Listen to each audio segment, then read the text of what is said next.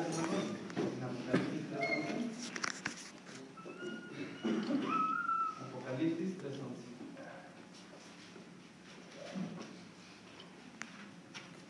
Gloria a Dios. Lo leo yo una vez y lo leen ustedes todos, ¿verdad? Dice la palabra de nuestro Señor Jesucristo. así, He aquí, yo vengo pronto. Retén lo que tienes, para que ninguno tome tu corona. Ahí está ese hermano. He aquí, yo vengo pronto. Retén lo que tienes para que ninguno tome tu corona. Vamos a empezar. Pueden empezar. El día de hoy vamos a hablar sobre, sobre lo que dice la palabra en Apocalipsis 3.11 sobre las coronas, pero también, eh, bueno, el tema se llama las coronas y retén lo que tienes. Entonces, eh, nosotros en nuestra vida cristiana, eh, muchos ministros incluso lo predican, ¿no? Que es fácil, que es llevadera la vida cristiana. Pero la realidad es que a veces no es tan fácil, ¿no? Porque muchas veces eh, no tenemos claras nuestras condiciones, no tenemos objetivos, eh, objetivos en el Señor y caminamos como si estuviéramos sin rumbo fijo, como lo predicaba el pastor, como si dejáramos que las olas nos llevaran por aquí, por allá, por todos lados, porque no tenemos objetivos, ¿no? Claros en el Señor. Y, y esto pasa a pesar de ser cristianos. Muchas veces llevamos, eh, en mi caso este, particular, yo desde niño, bueno, no es que conociera del Señor, mis papás, este, sin lugar a duda, fue el Espíritu Santo que les habló su corazón, los llamó, eh, les hizo que confesaran con su boca que Cristo es el Señor y, y el Señor perdonó sus pecados. Y fueron salvos, ¿no? Confesaron. Eh, y, y por esa administración, por salvación, pues me añadieron a mí, ¿no? Entonces, digamos que soy cristiano de cuna, porque era pequeño, casi cinco años. Entonces, durante toda mi vida, por parte de mi vida, pues caminé rumbo, me llevaban a la iglesia, iba, cantaba, lloraba, a veces me arrodillaba, pedía al Señor, y pocas veces sentía la presencia de Dios, pero parecía que solamente iba a la iglesia por ir, no No tenía un objetivo. O es más, nunca me lo enseñaron, ¿no? simplemente decían, busca al Señor, pero nunca me enseñaron cómo buscar al Señor. Me decían, siente la presencia del Señor, pero nunca me, ense- me enseñaron que era la presencia del Señor, ¿no? O la gloria del Señor. Y muchas veces, eh, a pesar de, como les digo, que llevamos 10, 20 años de cristianos, no sabemos esas cosas, porque no, nosotros no las han enseñado o no todavía no, no la hemos creído, por así decirlo. Porque en el tiempo que llevo aquí, este, realmente tenemos buena enseñanza, tenemos buena administración de nuestros pastores. El pastor el domingo mencionaba que, pues aquí en esta iglesia, ¿no? Nos enseñan pues la santidad, que busquemos al Señor, que oremos, que ayunemos, que nos ministremos cuando tengamos algún problema. Entonces, es una enseñanza buena, ¿no? Que en otros lados no hay. Entonces, como les digo, parece que aceptamos al Señor, a veces a lo mejor nos bautizamos, pero pareciera ser que nos quedamos en el limbo, que nos quedamos eh, atorados en el tiempo, sin saber qué hacer, sin saber cómo dirigirnos, sin saber a lo mejor para qué Dios nos llamó. Y seguimos viniendo a la iglesia y se nos hace a lo mejor una, una costumbre y no podemos tener esas experiencias que Dios tiene preparado para nosotros, que nos van a llevar a otro nivel, que nos van a catapultar en otro nivel espiritual, en otro nivel de la palabra, de la alabanza, de la danza. Entonces, como cristianos deberíamos tener eh, esa hambre, ¿no? De, de tener ese conocimiento, y no porque nos llenemos de conocimiento y digamos, ah, ya sabemos esto, ya sabemos aquello, sino que siempre ese conocimiento vaya enfocado en la búsqueda de Dios, ¿no? Amén. Porque podemos llenarnos la cabeza de mil cosas, pero realmente la presencia de Dios no está con nosotros, ¿no? Entonces debemos anhelar esa parte, ¿no? El saber, el conocer, el, el descubrir qué está en la palabra para nosotros, ¿no? Y a través de eso, pues vamos a saber si estamos haciendo las cosas bien. El pastor nos predicaba, ¿no? Vamos a correr, pero hay que hacerlo bien, ¿no? Sí, y nos mencionaba el apóstol Pablo que, que vamos eh, en una carrera, ¿no? Pero a lo mejor nos estamos metiendo en la carrera que no nos toca. A lo mejor a alguien Dios lo llamó para pasar y se quiere meter a la alabanza. Entonces está corriendo mal, está corriendo una carrera que no le pertenece. Es como por decirse un corredor de 100 metros, por decir, importa. Él es especialista en los 100 y los 200 metros. Pero ponlo a, a correr los 2000 metros, pues no va, no va a aguantar, porque no es un corredor de fondo, es un corredor de velocidad. Entonces nosotros deberíamos anhelar eso, saber qué estamos haciendo bien y cómo lo estamos haciendo. Y realmente la pregunta sería, o las preguntas, ¿cómo sabríamos o cómo sabremos si realmente estamos corriendo bien la carrera? ¿O cómo saber si estamos corriendo la carrera correcta? Porque por decir, a mí, a mí me encanta el teclado, ¿no? Me gustaría cantar, pero canto como la chimotruz. Entonces, si me pongo aquí a cantar, en vez de ser una bendición, van a decir, pues bajen a este hermano, ¿no? Realmente, en un entorno y grito a los cuatro vientos, ¿no? Entonces, estaría en una carrera, metido en una carrera que no me corresponde. Entonces, como les digo, en pocas palabras, tenemos que seguir avanzando. Ya llevamos tiempo de haber sido cristianos, de ser he sido bautizados, de, de, aceptar al Señor, pero tenemos que seguir aprendiendo y conforme vayamos avanzando o vayamos aprendiendo, vamos a ver qué es lo que nosotros tenemos en Dios, qué somos en Dios, quiénes somos y sobre todo lo que tenemos que hacer. Porque realmente si nosotros no avanzamos en el conocimiento de la palabra, nunca vamos a saber para, para qué somos buenos, ¿no? para el servicio hacia el Señor. Porque como les digo, pudieran pasar 10, 20 años y somos cristianos de banca, nuestro ministerio es calentar la banca.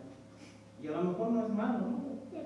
Pero realmente yo pienso que en el corazón de todo cristiano debería estar el servicio, ¿no? El agradar a Dios y ayudar a, a nuestros hermanos, ¿no? Entonces, por decir, para entender esta parte de nuestro ministerio, la Biblia nos habla en Éxodo 4, de 1 eh, ahí nos dice que Dios le pregunta a Moisés, ¿qué tienes en tu mano? Y esta pregunta le dice, ¿qué tienes en tu mano? Entonces nos lleva al, al tema principal, retén lo que tienes. ¿Qué pasaría si el Señor hoy nos dijera, ¿qué tienes en tu mano? ¿O qué tienes a tu alrededor para el servicio? Moisés, eh, en un, capítulo anterior, pues en el en Éxodo, este, ¿cómo se llama? En, en Éxodo 3, perdón, el Señor llama a Moisés donde ve la zarza y se presenta a Dios, y, a pesar de todo eso, todavía Dios le pregunta, ¿qué tienes en tu mano? Y él contesta, pues tengo una vara. Otras versiones dicen un callado. Y el callado era simbolismo de que pues había pastoreado, ¿no? Y ella había llevado un tiempo pastoreando a las, a las ovejas de su pueblo. Entonces, si nosotros nos vamos a, digamos, a la traducción original, el callado no solamente es para pastorear, sino para castigar, para gobernar. Y también una de las traducciones de callado es para sustentar, para el sostén de la vida.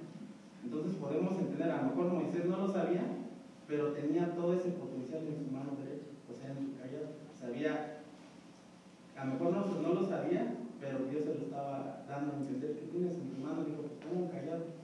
Entonces el callado significa eso, que él usaba a lo mejor para castigar, para gobernar, es un sostén de la vida. Entonces tuvo que pasar todo eso Moisés para que Dios al último, digamos, al último momento de su llamamiento le dijera, pues, ¿qué tienes, no? Y le dijo, pues, tengo mi vara. Entonces, como les digo, la pregunta que sería, si Dios hoy te preguntara, ¿qué tienes? ¿Qué tienes en tu mano derecha? A lo mejor podrías decir, pues no tengo nada, ¿no? Pero tengo mis manos para alabar, para aplaudir, para levantar la santitud. O puedo, eh, a lo mejor en mi mano tengo el poder de Dios para sanar, ¿no? Eh, había un ministro, bueno, a lo mejor lo he mencionado, se llama Gigi Ávila, él decía que él en su mano izquierda tenía el poder de Dios. Y cuando él, él iba realmente a hacer un milagro a través de, de sus manos, él podía sentir el poder de Dios en su mano izquierda. Entonces, por eso les digo, ¿qué tienes? Para, ¿Qué tienes? No en tus manos, sino en tu vida, ¿no? A lo mejor sabes cantar, eh, sabes danzar, sabes aplaudir, no sé, a lo mejor eh, sabes limpiar bien los baños, no sé. Pero algo debemos de tener. Y como les digo, debemos de avanzar. Para los ministros que Dios los llama, por decir, para la palabra, hay varios, varias este, etapas, ¿no? Debemos atender primeramente el, llamamiento santo que Dios nos dio. Y por decir, para los que predicamos o los que son pastores, cuando a lo mejor Dios te llama, tú no sabes ni la O por la redonda, ¿no? pasar a, a, a etapas, yo les llamo cuatro etapas. La primera etapa es que cuando Dios te llama, tú empiezas a leer la Biblia, literalmente. O sea, tú lees la Biblia y no entiendes, pues nada, ¿no? Pero conforme vas leyendo la Biblia, pasa a la segunda etapa, que es las analogías. ¿Qué es las analogías? Que tú empiezas a comparar historias de la Biblia con la vida real. Entonces tú puedes hacer analogías y lo puedes enseñar. Una de esas partes está en 2 de Samuel 12, del 1 al 23, donde el profeta Natán viene a, David y le empieza a contar una historia. ¿no? Fíjate que había una ovejita, que un, este, un, señor que tenía una ovejita, que la cuidaba que era parte de la familia, pero llegó otro y se la quitó. Y la mató, la cocinó para ofrecer banquete a otra persona. Entonces David dice, no, pues merece la muerte, no el castigo. Y el profeta Natán dice, pues ese eres Y lo confrontó a través de una analogía para decirle que había, hecho un, había cometido un pecado por meterse con Betsabé, porque ella estaba pues casada. Entonces cuando pasamos de esa etapa, vienen las parábolas. Cuando nosotros empezamos a enseñar, usamos las parábolas como lo hacía el Señor Jesús, la parábola de la higuera, la parábola del sembrador. Vienen ese tipo de enseñanzas. Y el último, el último nivel, yo así lo denomino, es cuando viene la revelación.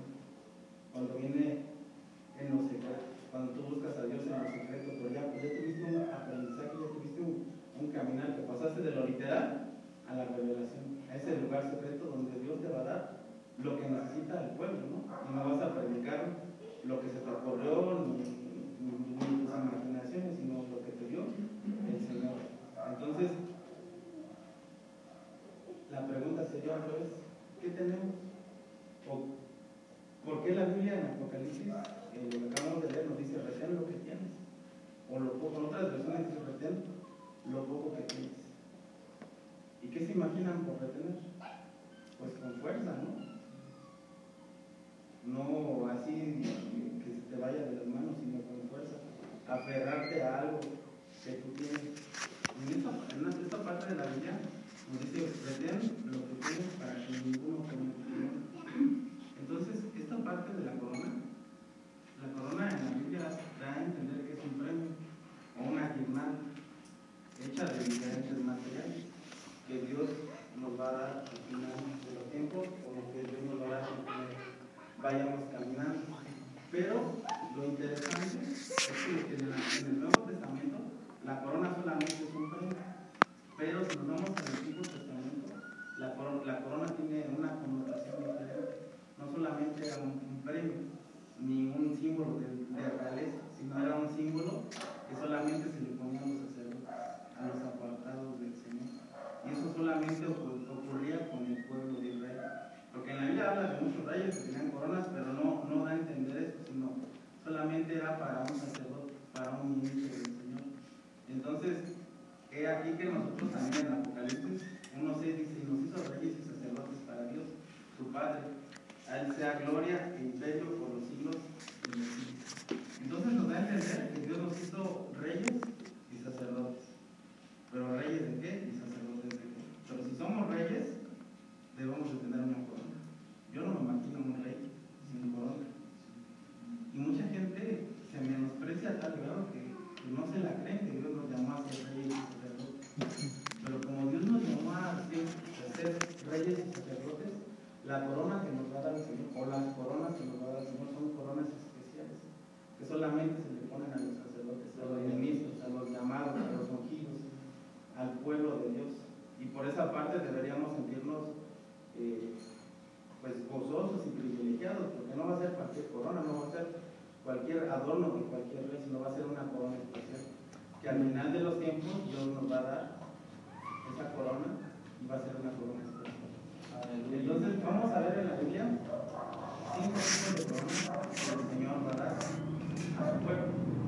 La primera corona está en primera de, de Tesalonicenses 2.16. Primera de Tesalonicenses 2.16.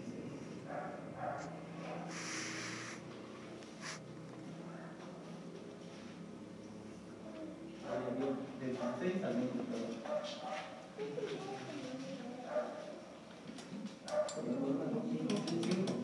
La primera es la corona de gozo. Primera de Tesalonicenses, primera carta Tesalonicenses, capítulo 2, versículo 16. Amén.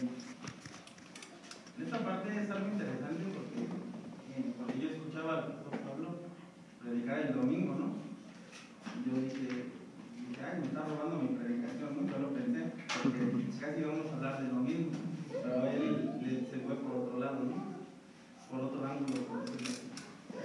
Y, y me da curiosidad porque él, él, él comentaba en esta parte, en 1 Tesalonicenses 2.16, impidiendo hablar a los gentiles para que estos se salven. Así colman ellos siempre en la medida de sus pecados, pues vino sobre ellos la ira hasta el extremo. Entonces él decía esta parte de los estorbos, ¿no? Y uno de los estorbos era la gente que impide que nosotros hablemos de las buenas nuevas o hablar del evangelio a otras- a otras personas. Entonces era como una contraparte. Hay personas que impiden, pero impiden predicar el evangelio, pero en el versículo 17 él habla sobre algo muy, eh, ¿cómo podría decir? Pues muy maravilloso, ¿no? Y es una contraparte de las personas que se oponen a las que predican el evangelio.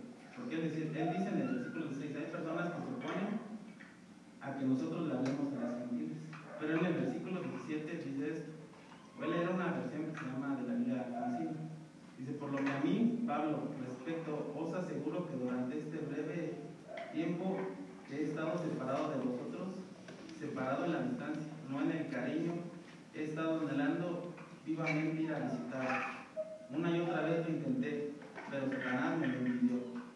Y, es que, ¿dónde si no en vosotros descansa mi esperanza y mi alegría? ¿Quién sino vosotros será mi corona de gloria el día que venga el Señor nuestro Jesús? Señor, que venga Jesús nuestro.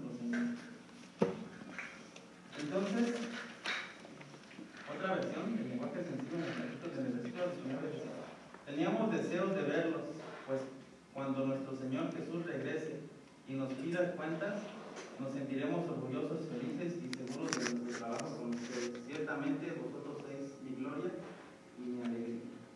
Esta corona, la corona de gloria, como dice el apóstol Pablo, va a ser para los ministros, para los ministros que sirven al Señor. Y es algo impresionante porque él, él dice, será mi corona de gloria el día que venga nuestro Señor Jesús. ¿Por qué? Porque él se gloriaba de ver a la iglesia de, de Tesalonicenses o de Tesalónica sirviendo gozosos, llenos de júbilo. Entonces él podía ver el trabajo que él había hecho en los años anteriores. Él estaba apartado, se había ido a otro lado a predicar, pero había hecho un trabajo, había dejado un fundamento, había dejado una enseñanza, había dejado había dejado ancianos para que pastorearan, para que vigilaran, para que enseñaran en la iglesia. Entonces él, él lo que está diciendo, parafraseando, es: Yo me siento orgulloso porque el trabajo que yo he hecho está dando resultados. Y cuando yo vea al Señor Jesucristo, Él me dará la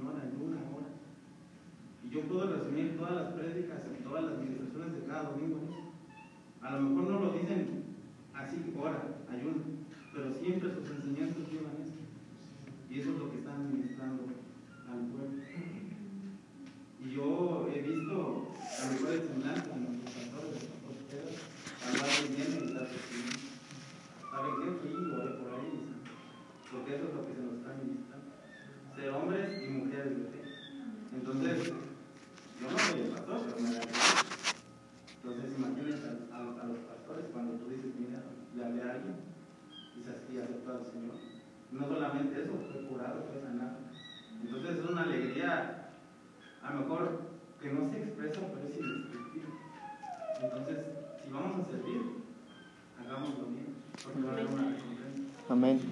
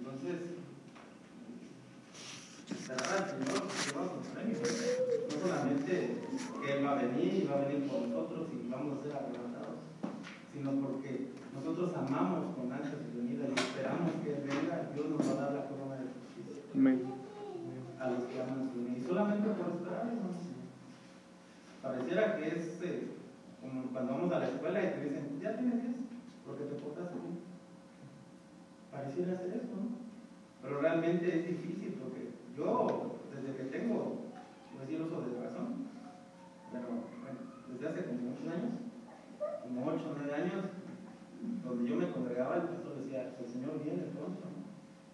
Viene pronto. Y en ese entonces estaba, digo de moda, porque estaba de moda predicar del infierno, ¿no?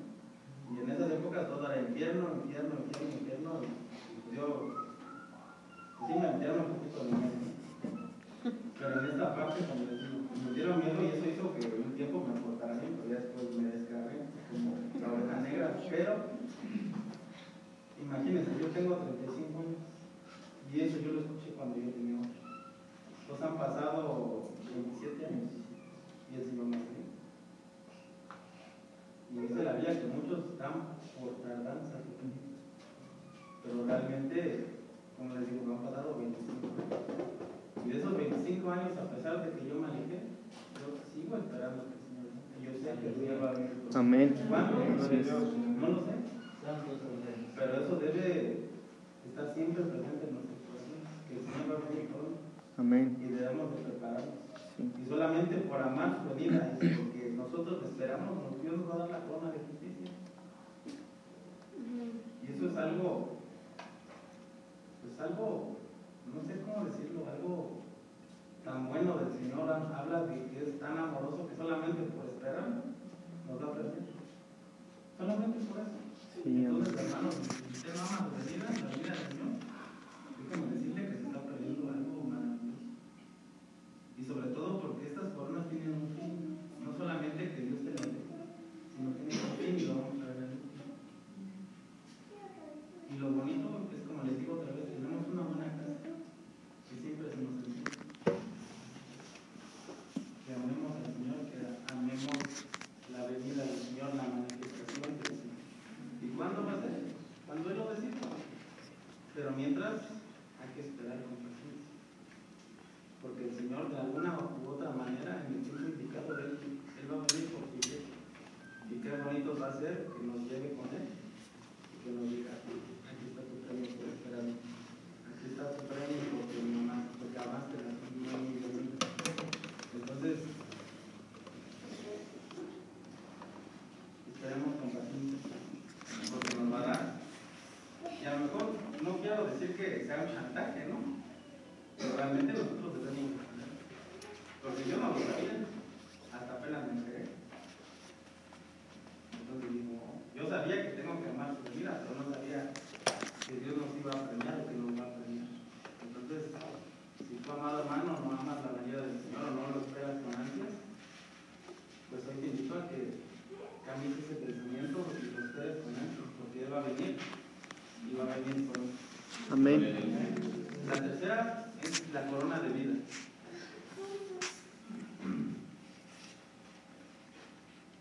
La tercera es la corona de vida y esta es a los que perseveran la prueba.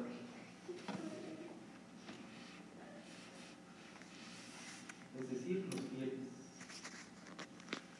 Y está en Santiago capítulo 1, versículo 12. Santiago capítulo 1, versículo 12. Voy a leer cuatro versiones para que más o menos veamos, no las diferencias, pero que vayamos viendo otro ángulo y nos, nos podamos entender mejor esta parte. La reina Valera dice, bienaventurado el varón que soportó la tentación, porque cuando haya resistido la prueba recibirá la corona de vida que Dios ha prometido a los que aman. La versión Auseco dice, bienaventurado el que soporta la prueba, porque una vez probado recibirá la corona de la vida que Dios prometió la versión eh, del lenguaje sencillo, dice al que soporta las dificultades, Dios lo bendice y cuando la supera le da el premio y el honor más grande que puede recibir la vida eterna, que ha prometido a quienes no aman. Y otra versión, igual del lenguaje sencillo, pero del 95, dice, feliz el hombre que soporta pacientemente la prueba, porque después de probado recibirá la corona de vida que el Señor prometió a los que lo aman. Entonces, puedo pensar, bueno, antes que nada, cuando nosotros, o cuando hablamos de una prueba, podríamos hablar de un examen. ¿no? Y cuando hablamos de un examen, eh, podríamos entender que nos van a probar si realmente somos genuinos, si somos auténticos. Y como genuinos, genuinos cristianos, ¿no? O cristianos o seguidores de Cristo. Porque mucha gente, como dice la parábola eh, del sembrador, cuando vienen los problemas, vienen las eh, circunstancias adversas, pues se alejan, ¿no? Porque la palabra realmente no se arraiga en sus corazones. Y me, llega, me lleva a pensar que muchas personas, eh, cuando aceptan al Señor Jesucristo, lo aceptan con gozo, pero hacen cosas malas. ¿no?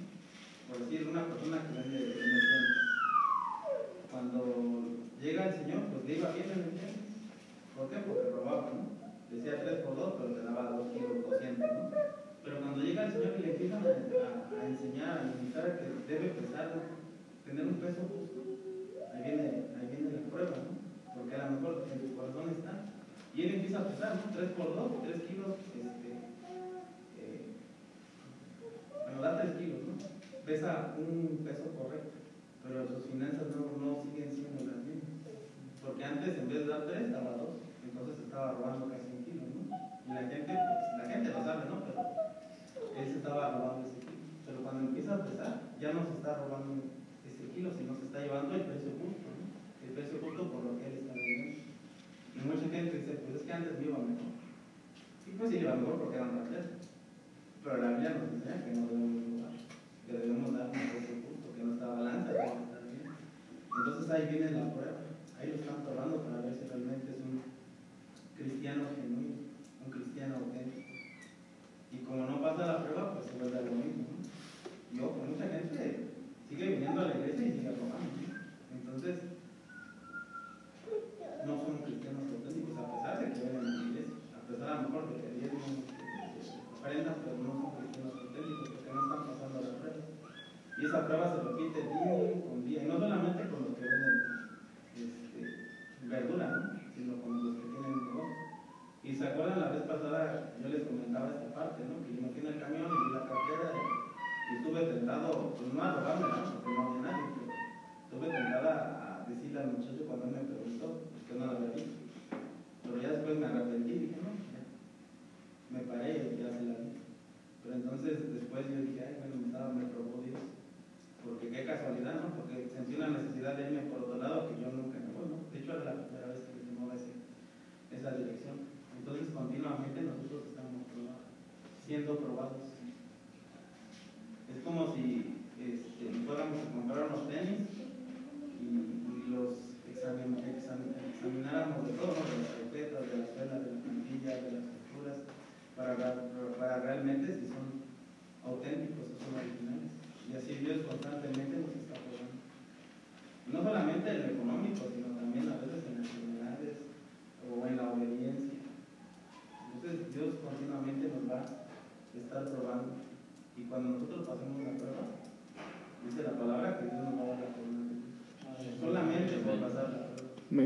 Y como les decía, pues yo no lo sabía, sabía que teníamos que perseverar en las pruebas, ¿no? Teníamos, sabía que teníamos que aguantar o ser diligentes, pero yo no sabía que por solamente el hecho de aguantar la prueba, Dios te va a dar una corona. Y ahí podemos ver otra vez el, el amor inmenso que Dios nos tiene. Que solamente por aguantar la, la prueba, Dios nos va, nos va a premiar. Y es bueno, lo voy a decir así, es tan bueno el Señor, que tan solo porque Avancemos la prueba, Dios nos va a dar un premio, es una corona. Aleluya. Gloria a las pruebas no son tan fáciles. Hay pruebas que llevan una, dos, tres o cuatro años.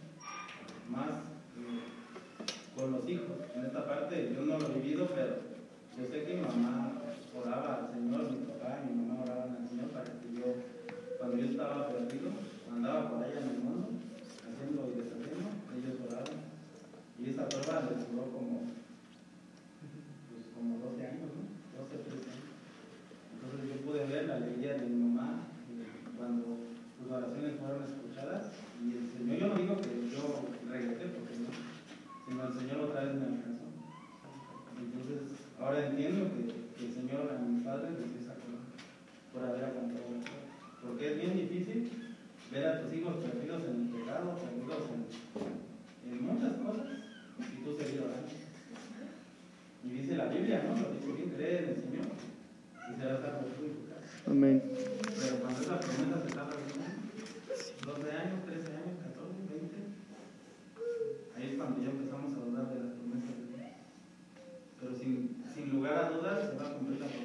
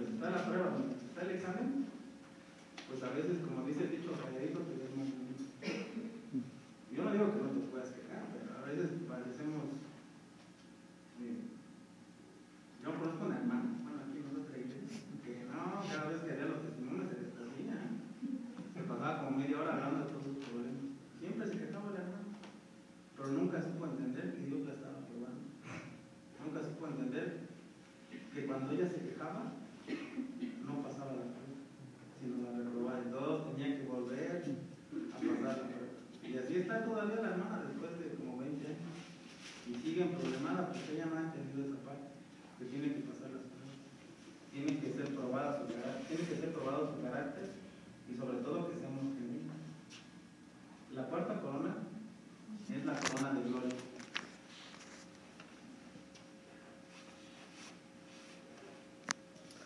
Gloria a Dios. Y esta corona es una corona especial, porque solamente se la va a dar a los pastores. Esa no es discriminación para nadie, pero es una corona que solamente está reservada a los pastores, a los que apacentan el rebaño de está en primera de Pedro 5.4.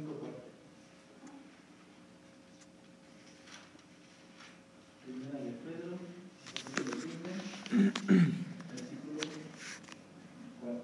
Y dice así. Y cuando aparezca el príncipe de los pastores, vosotros recibiréis la corona incorruptible de gloria. Otra versión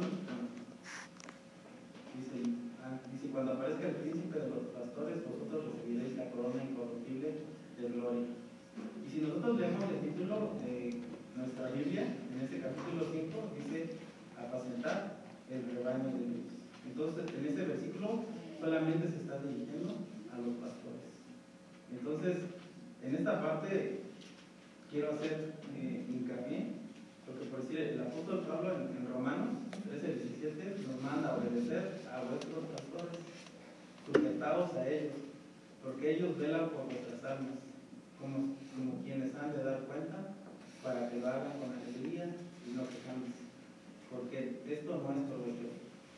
La Biblia del lenguaje sencillo dice en el mismo versículo de Hebreos 13, 17, dice, obedezcan a sus líderes de ustedes sin descanso y saben que son responsables ante Dios de, de lo que a ustedes les pasa. Traten de no causar problemas para que el trabajo que ellos hacen sea agradable y ustedes, puedan servirles de ayuda.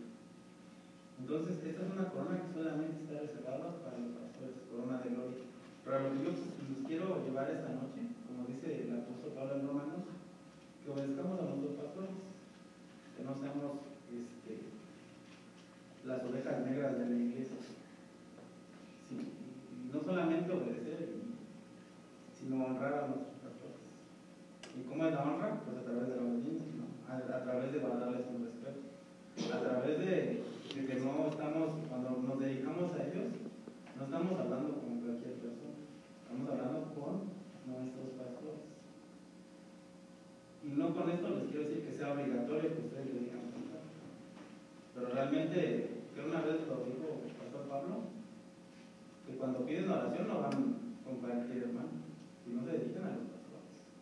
¿Por qué? Porque saben que ellos tienen, eh, no quiero decir que el poder de Dios, porque en él, bueno, sí o qué, porque ellos son los encargados de cuidar, de cuidar. Entonces, si nosotros leemos la Biblia de Salmos, dice que la bendición siempre cae sobre la cabeza, pasa por las barbas y cae a las vestiduras. Eso quiere decir que cae sobre los pastores, después a los líderes y después al pueblo. Entonces, si nosotros entendemos algo de eso, pues siempre vamos por nuestros pastores, porque ellos tienen la bendición y siempre va a caer la bendición sobre nuestros pastores. Entonces, honremos a nuestros pastores, tratémoslos como lo que son, como nuestros pastores, sobre todo siendo hijos genuinos. ¿Qué quiero decir? Que no seamos, eh, no quiero decir doble cara, pero realmente nos mostremos tal cual somos. ¿no? O sea, no, no hablo de que, de que seamos malos, sino que realmente les mostremos nuestro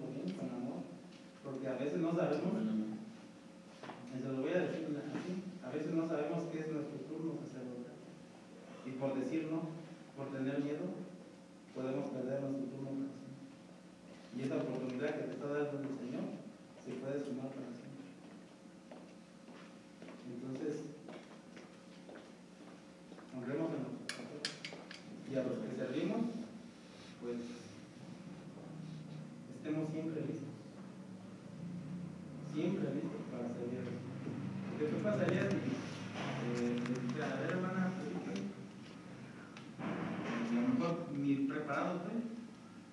Entonces ahí ya empezaría algo, un conflicto. Por eso es bueno que nos preparemos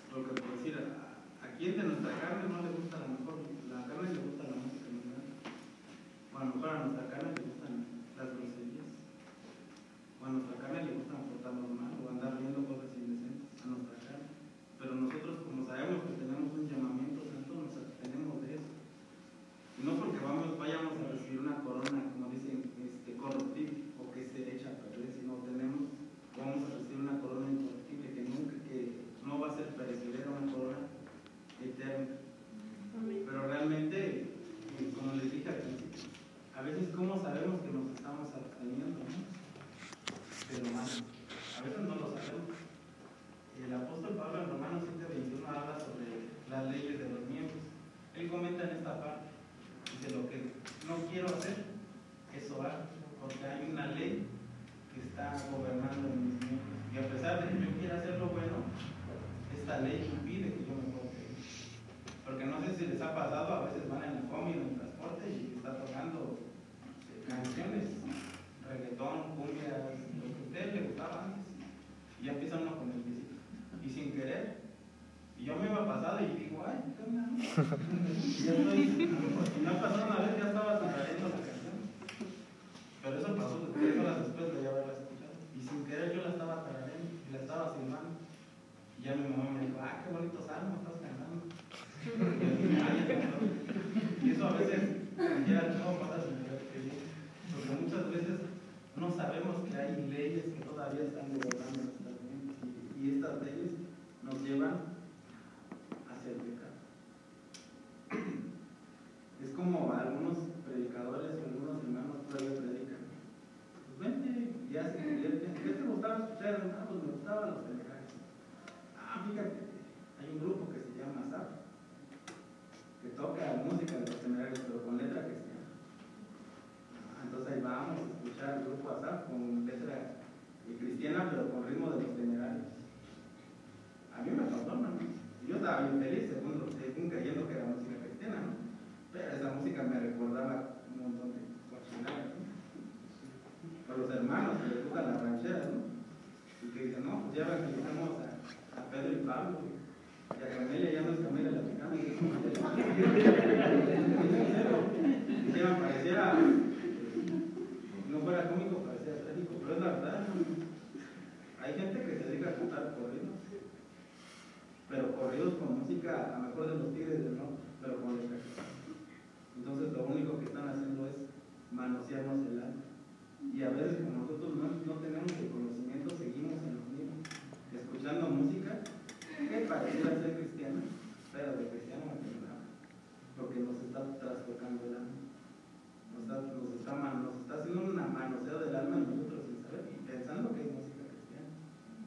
Entonces debemos avanzar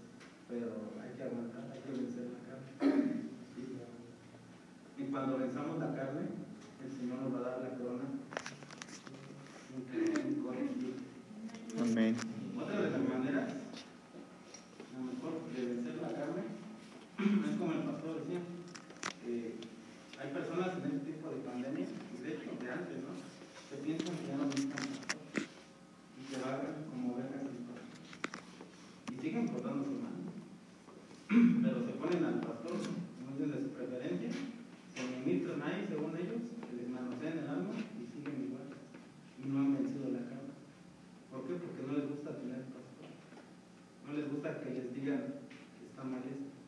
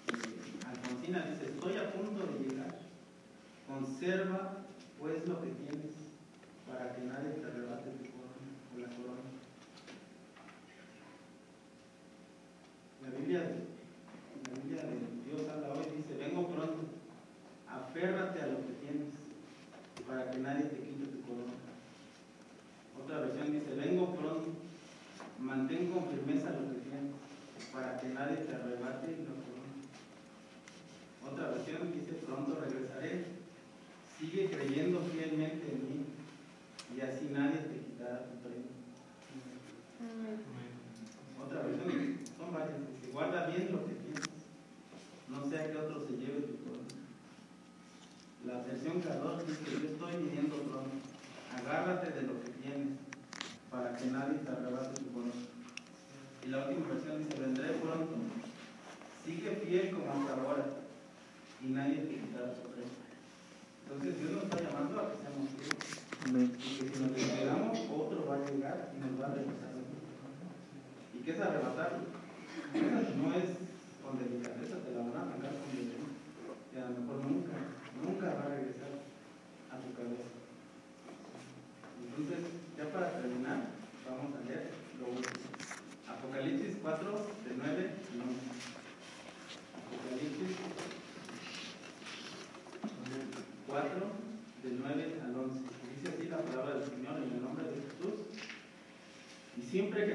vivientes dan gloria y honra y acción de gracias al que está sentado en el trono, al que vive por los siglos de los siglos.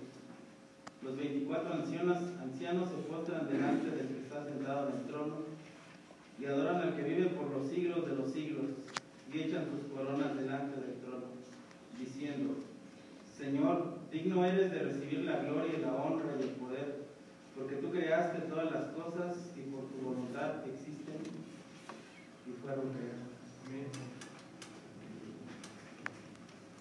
entonces la cosa sería, tenemos problemas. Porque en este pasaje la Biblia nos da un modelo de adoración. Nos está enseñando cómo debemos adorar. Unos versículos anteriores, dos versículos antes, nos habla de los cuatro seres vivientes, que dice que no paran de vivir santos, santos, santos. Y cuando ellos dan gloria y honra al Señor, los 24 ancianos, se postran delante del trono. Y no solamente se postran, sino que ofrecen sus coronas al que está sentado en el trono. Y no solamente ofrecen sus coronas, y en el versículo 11, en el versículo 11, unas versiones dicen cantan, o sea, adoran al Señor. Y dicen, digno eres de recibir la gloria y la honra y el poder, porque tú creaste todas las cosas y por tu voluntad existen y fueron creadas. Entonces nosotros, si vemos el contexto, ¿dónde está el